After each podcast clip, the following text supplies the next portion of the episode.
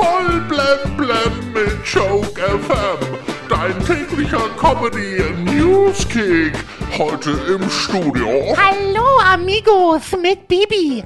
Die Lockdowns waren laut einer großen Studie nahezu nutzlos. Ja, da sagen die bei Amazon aber was ganz anderes. Heute ist der Tag der männlichen Körperpflege.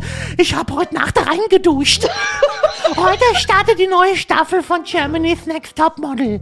Es ist schon die 17. Staffel und damit sie auch erfolgreich wird, ist Florian Silbereisen nicht mit dabei. Der Münchner Erzbischof Kardinal Marx hat sich in einem Interview für die Abschaffung des Pflichtzölibats ausgesprochen. Das heißt, dass Priester dann heiraten können. Also, wenn ihr wollt, dann könnt ihr sogar den Papst heiraten.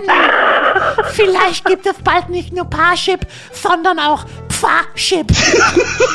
Die Zahl der Apotheken in Deutschland ist im letzten Jahr weiter gesunken. Ach ja, in manchen Städten ist es so schlimm, dass man oft bis zu 50 Metern gehen muss, um endlich eine zu finden.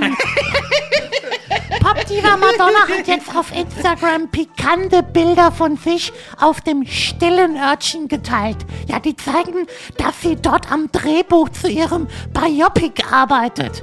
Auf dem Klo kommt ihr meistens nicht nur eine Idee, sondern gleich ein ganzer Haufen. Gesundheitsminister Karl Lauterbach hat jetzt Joshua Kimmich angeboten, dass er ihn persönlich gegen Corona impfen könnte.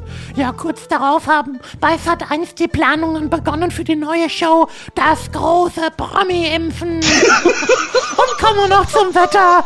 Habt ihr das gelesen? Der Frühling kommt in diesem Jahr zu früh.